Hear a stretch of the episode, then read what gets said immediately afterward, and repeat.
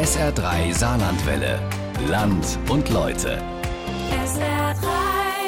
Die Digitalisierung ist für viele Experten der größte Veränderungsprozess seit der industriellen Revolution. Es dauerte jedoch viele Jahrzehnte, bis diese Industrialisierung damals wirklich in die letzten Winkel der Erde vorgedrungen war. Die Digitalisierung, da sind sich nahezu alle Experten einig, die werden deutlich schneller wir zu spüren bekommen und auch auf das Saarland kommen große Veränderungen zu. Sowohl auf die Gesellschaft als auch auf den Wirtschaftsstandort. Ist das gut oder müssen wir davor Angst haben? Peter Sauer und seine lange Reportage in Land und Leute jetzt zu Saarland 4.0.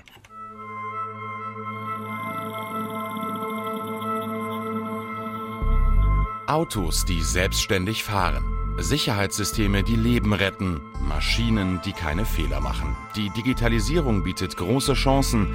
Sie wird aber auch vieles komplett umkrempeln. Es ist die elementarste Veränderung unseres Alltagslebens, die uns bevorsteht. Was kommt da auf uns zu? Wie können wir lernen, die Risiken zu beherrschen und die Chancen zu nutzen? Wichtig für Deutschland ist, dass wir uns nicht die Möglichkeiten verbauen, diese neuen Industrien bei uns anzusiedeln. Wie verändert sich die Arbeitswelt durch den digitalen Wandel und wie können wir uns in der Region darauf vorbereiten? Das bedeutet, dass der Strukturwandel im Saarland wieder einmal besonders radikal und heftig ausfallen wird. Welche Impulse können die Forschungsinstitute im Saarland dem Digitalisierungsprozess geben und was kann die Politik beitragen?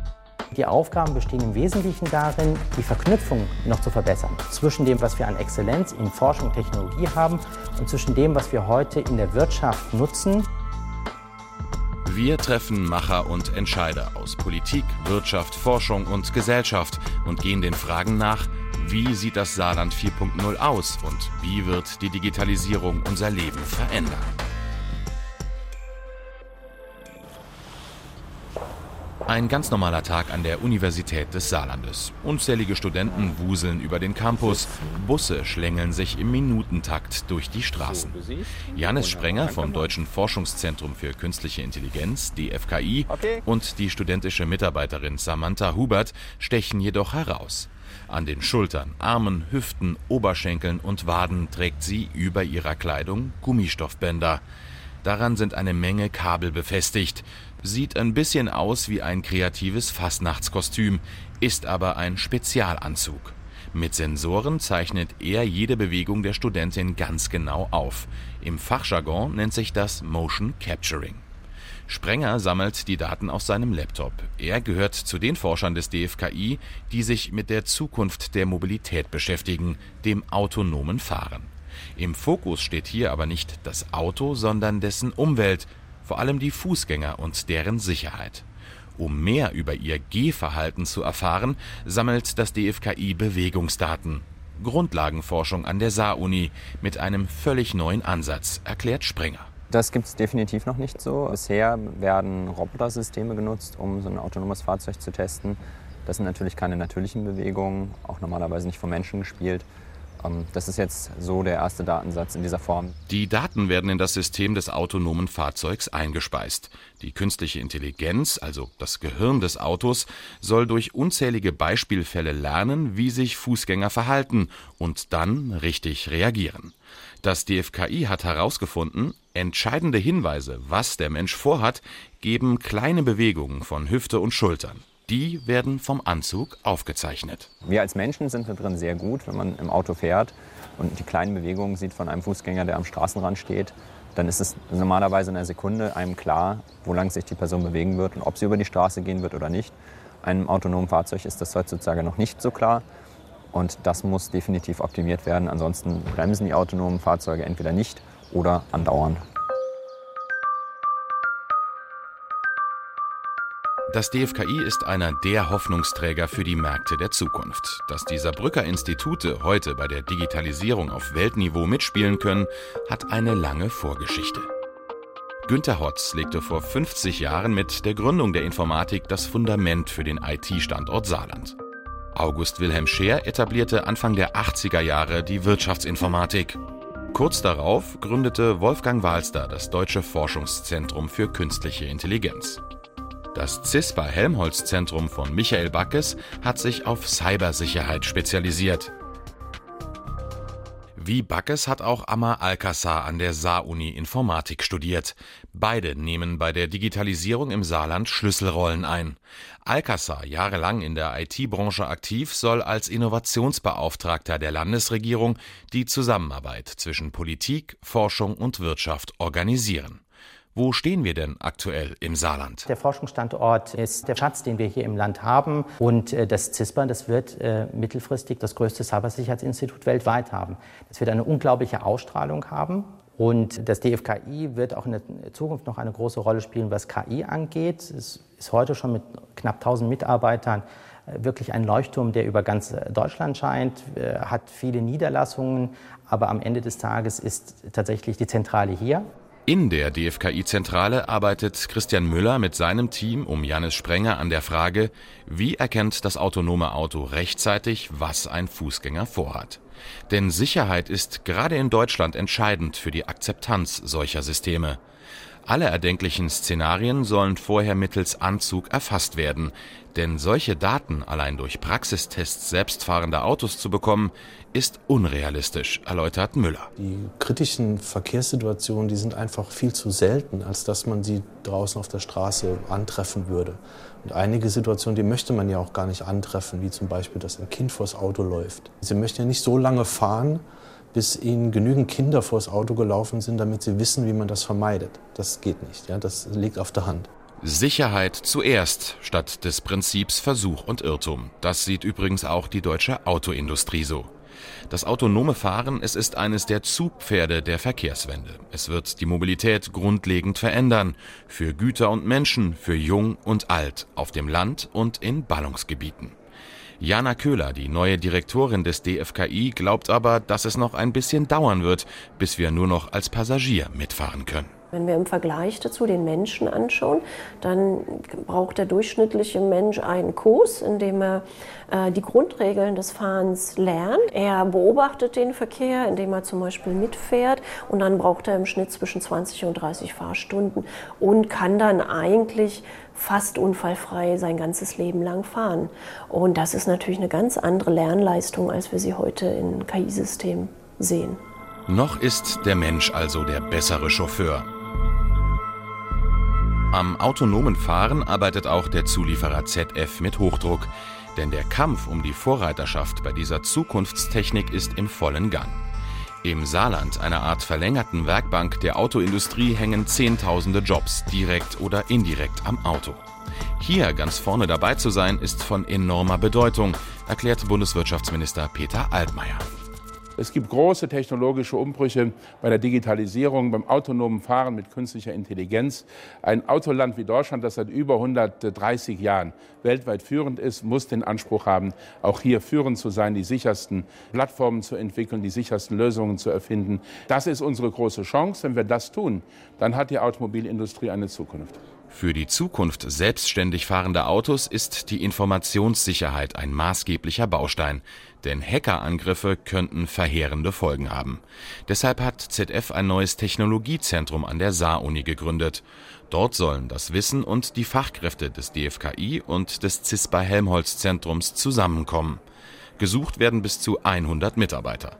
Solche Projekte zwischen Forschung und Industrie für CISPA-Chef Michael Backes zukunftsweisend, damit sich neue Technologien etablieren können. Ich glaube, man kann sich sehr schnell Vertrauen verspielen, wenn Sie hier diesen Markt wirklich betreten, wenn Sie Automobile herstellen, verkaufen und dann haben Sie einen Unfall, Sie haben zwei, Sie haben Todesfolgen. Das wollen Sie nicht. Ich glaube, was man machen sollte, ist, man traut uns in Deutschland immer zu, wir bauen sichere Autos. Das war früher nicht digital sicher, die waren einfach stabil, solide, verlässlich. Wir sollten auch die sein, die digital die sicheren Autos bauen. Aber nicht nur die Produkte werden sich ändern, sondern auch ihre Herstellung. ZF mit rund 9000 Mitarbeitern, größter Arbeitgeber im Saarland, digitalisiert in Saarbrücken gerade die komplette Produktion. Stichwort Industrie 4.0. Immer mehr kluge Maschinen und digitale Technik. Bleibt da am Ende der Mensch auf der Strecke? Für solche Fragen ist der Arbeits- und Wirtschaftssoziologe Klaus Dörre einer der führenden Experten. Für ihn steht fest, die Arbeitswelt wird sich stark verändern. Dörre sieht die deutschen Arbeitnehmer und die Firmen im globalen Vergleich aber gut aufgestellt. Wie man Technologie in Produktionsprozessen intelligent nutzt, digitale Technologie, da hat das Saarland, auch die, gesamte Bundesrepublik, tatsächlich einen Vorsprung. Warum? Es gibt sehr gut ausgebildete Facharbeiter, damit ein mittleres Qualifikationsniveau, was man beispielsweise in den USA nicht hat.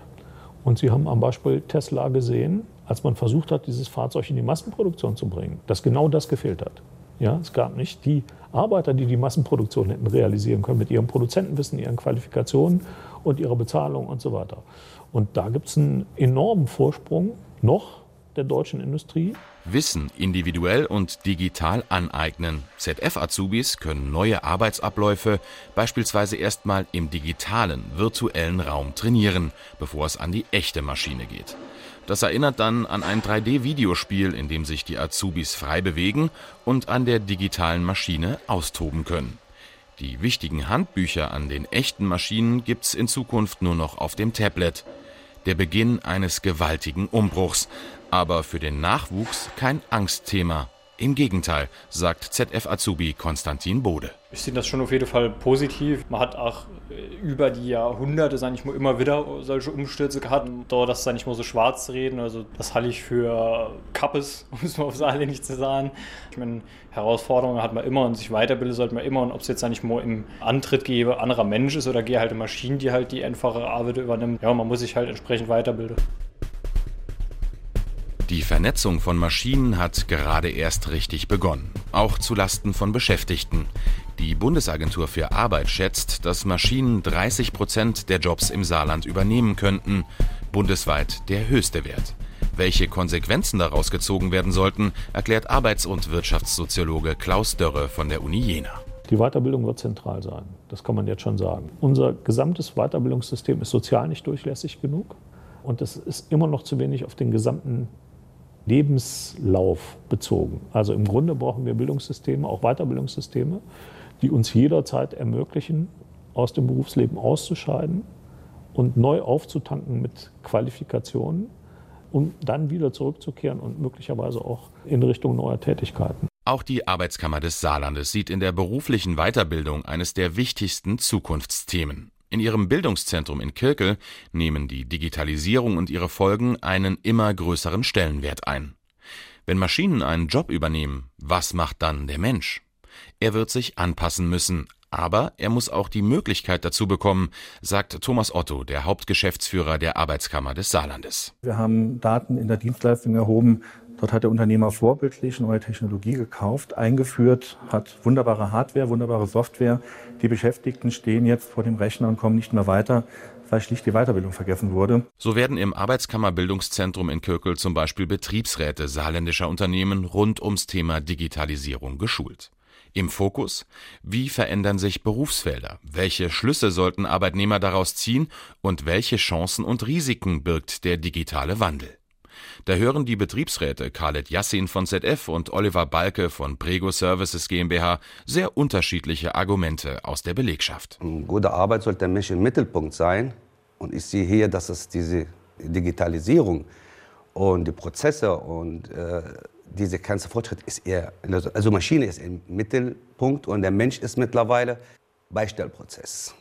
Das macht mir Angst. Wir müssen die einzelnen Arbeitnehmer mitnehmen. Wir müssen ihnen die Vorteile aufzeigen, dass äh, die Arbeit, die vielleicht nicht so höherwertig ist, abgebildet werden kann in Prozessen, aber andere höherwertige Tätigkeiten den Mitarbeitern. Und da kommt wieder die Weiterbildung. Ich muss die Mitarbeiter weiterbilden, dass sie diese höherwertigen Tätigkeiten eben ausüben können. Weiterbildung als fester Bestandteil des Berufslebens für Gewerkschaften und Arbeitskammer ein Muss, wenn der Wandel gelingen soll.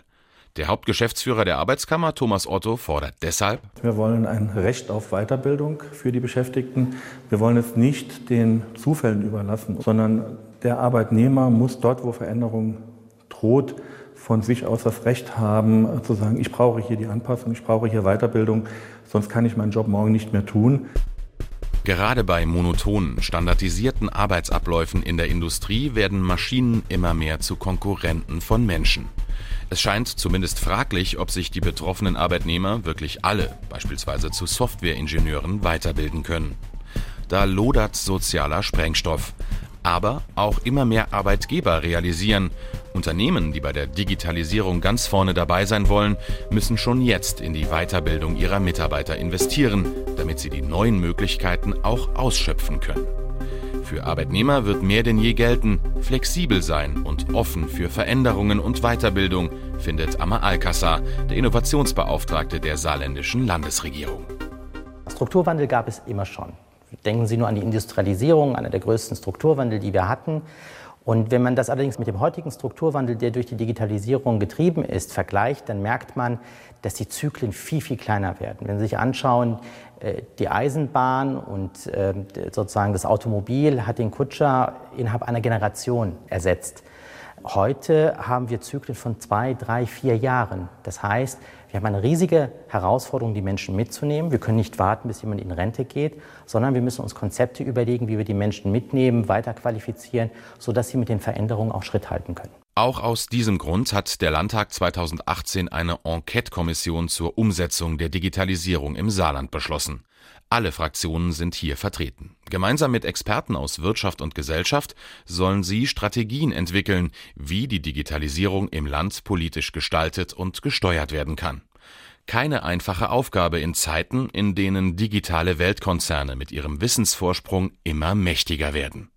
Dazu linken Politiker Jochen Flackus, der stellvertretende Vorsitzende der Enquete-Kommission. Die Politik kann Teile dieses Wandels gestalten und muss es unbedingt tun. Ich nenne mal jetzt stilbildend Normierung zum Beispiel ist ein wichtiger Punkt. Also entstehen ja neue Standards der Industrie mit der Digitalisierung. Das muss gesetzlich begleitet werden. Das kann die Politik leisten. Sie bestimmt keine Techniktrends, das wissen wir. Auch Gesetzeswerke werden von der Enquete-Kommission auf ihre Digitalisierungsfähigkeit überprüft. Und mehr noch, wenn die Wertschöpfung in Zukunft immer mehr von Maschinen erbracht wird, könnten noch ganz andere Fragen und Veränderungen anstehen, deutet linken Politiker Jochen Flackus an. Es gibt ja die Idee der Maschinensteuer, die haben wir in den 90er Jahren auch schon mal diskutiert. Und ich erinnere daran, dass Bill Gates vor gar nicht so langer Zeit, der Microsoft-Gründer, gesagt hat, Roboter müssen Steuern zahlen, wie etwa ein Beschäftigter auch, der an gleicher Stelle arbeiten würde.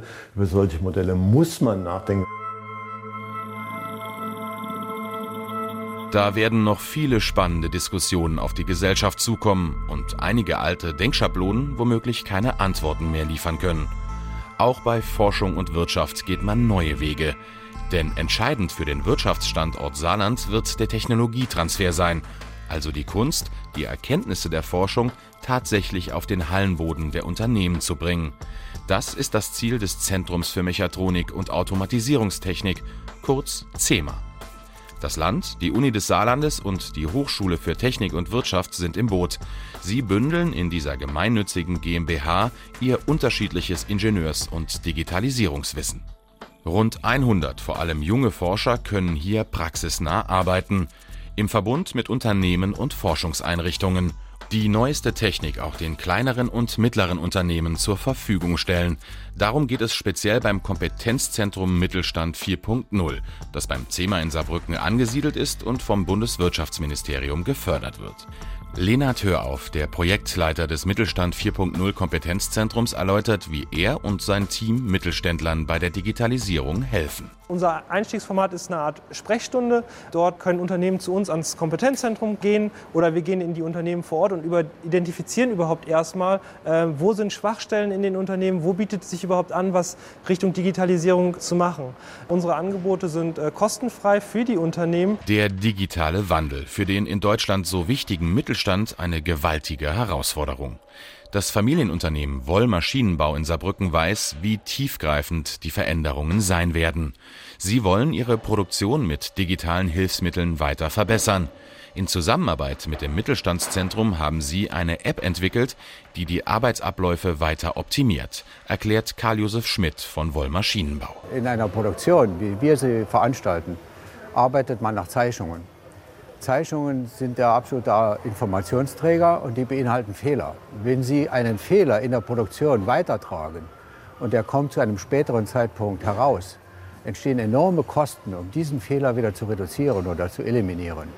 Also muss man jede Fehlerquote im Anfang minimieren und eine sofortige Änderung in der Konstruktion veranlassen. Mithilfe des Smartphone-Programms werden Notizen aus der Produktion, die auf Fehler hinweisen, abfotografiert und von der App automatisch und binnen Sekunden an den zuständigen Ingenieur weitergeleitet. Mögliche Planungsfehler landen also dank der App schon frühzeitig in der Konstruktion und können so im Vergleich zu früher kosten- und zeitsparend behoben werden. Die App für Woll ein erheblicher Mehrwert im harten Konkurrenzkampf ohne die Expertenhilfe des Mittelstandzentrums wäre das nicht möglich gewesen, erläutert Christina Woll aus der Geschäftsleitung des Maschinenbauers. Wir als Mittelständler können uns keine Forschungsabteilung in diesem Rahmen und der Größe leisten. Daher sind wir sehr, sehr froh, dass wir dann gegenseitig das Thema mit dem digitalen Know-how und wir hier mit den Arbeitsabläufen, den Prozessen dann gemeinsam an tollen Ideen dann ja, arbeiten können und was Schönes entwickeln können die Technologie in die Praxis bringen. Das ist auch dem DFKI-Startup Key Elements gelungen. Wie kann man frühzeitig erkennen, ob jemand von Demenz oder anderen Hirnerkrankungen bedroht ist? Daran arbeitet der Forscher und Gründer Jan Alexandersson mit seinem Team. Ihre App basiert auf künstlicher Intelligenz. Das Programm bietet mehrere Anwendungsbereiche. So kann der Patient auf dem Bildschirm des Tablets beispielsweise nummerierte Punkte miteinander verbinden. Sieht fast aus wie Malen nach Zahlen, aber damit können Fachärzte tatsächlich sehr genaue Diagnosen erstellen, wie sich die Leistungsfähigkeit des Gehirns verändert, erklärt Jan Alexandersson. Stand heute ist Demenz oder Gehirnleistungsstörungen das teuerste, was wir uns leisten in der Gesellschaft. Und um das entgegenzuwirken, müssen wir früh erkennen, dass irgendwas nicht in Ordnung ist. Um das machen zu können, brauchen wir sehr viele Daten. Und in der Zukunft, wenn wir viele Daten hier mit dem System aufgenommen haben, können wir bessere prädiktive Modelle erstellen und sagen zu können, dass äh, hör mal zu, so wie es aussieht bei dir, wirst du in äh, naher Zukunft oder in absehbarer Zeit auch Probleme bekommen. Grundlage der Auswertung, die die App mittels künstlicher Intelligenz durchführt, sind Daten. Genauer gesagt Gesundheitsdaten von Menschen. Je mehr Daten in das System gespeist werden, desto präziser kann es arbeiten. Bedeutet aber auch, wir Menschen werden ein Stück weit gläserner. Fortschritt, aber zu welchem Preis? DFKI-Direktorin Jana Köhler. Wenn ich zum Beispiel medizinische Daten für die Diagnose erhebe und diese Daten werden dann zum Beispiel zwischen medizinischen Laboren ausgetauscht und für die Diagnose und Behandlung verwendet, dann denke ich, ist das sehr, sehr sinnvoll. Wenn wir sie dann verwenden, um zum Beispiel die Höhe der Versicherungsprämien der Krankenversicherung zu berechnen, dann geben wir natürlich ein Stück der Solidarität auf, der eigentlich dem Versicherungsgedanke zugrunde liegt, und kommen hier zu sehr personenbezogenen Kosten und ganz individuellen Versicherungsmodellen. Und da denke ich, macht es zum Beispiel Sinn, sich zu fragen, wollen wir das? Wie gehen wir als Gesellschaft mit der Erfassung und Weiterverarbeitung höchst sensibler Gesundheitsdaten um? Hier wird ein gesamtgesellschaftlicher Diskurs eher früher als später vonnöten sein, denn die DFKI-Direktorin ist sich sicher. Die Digitalisierung im Gesundheitsbereich wird auf jeden Fall kommen. Der Nutzen, der dadurch möglich ist, ist einfach sehr groß. Deshalb haben die EU und das DFKI die Unternehmensgründung von Forscher Jan Alexandersson auch finanziell gefördert. Ein entscheidender Aspekt für ein junges Unternehmen. Key Elements, so heißt das Startup, ist weltweit das erste Medizinprodukt, das mithilfe von künstlicher Intelligenz Daten für die Neuropsychologie auswertet. Experten schätzen, dass die Kosten im Gesundheitssystem durch solche Innovationen erheblich reduziert werden könnten, womöglich sogar um fast die Hälfte. Ein nützliches neues Werkzeug also. Die App wertet die Daten eigenständig aus, prüft mithilfe von Algorithmen, ob es Auffälligkeiten gibt.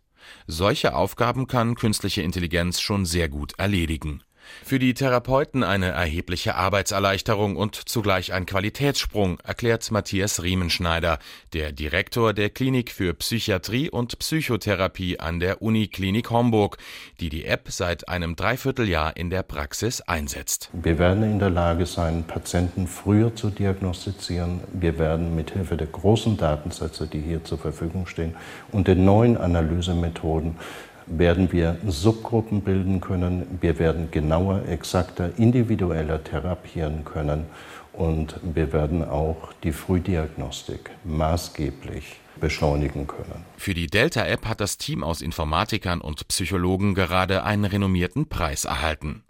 Die Vision von Key Elements, weltweit zu einem Standardwerkzeug in der Psychotherapie zu werden und so dazu beizutragen, Hirnerkrankungen wie Demenz zu bremsen oder irgendwann gar zu heilen.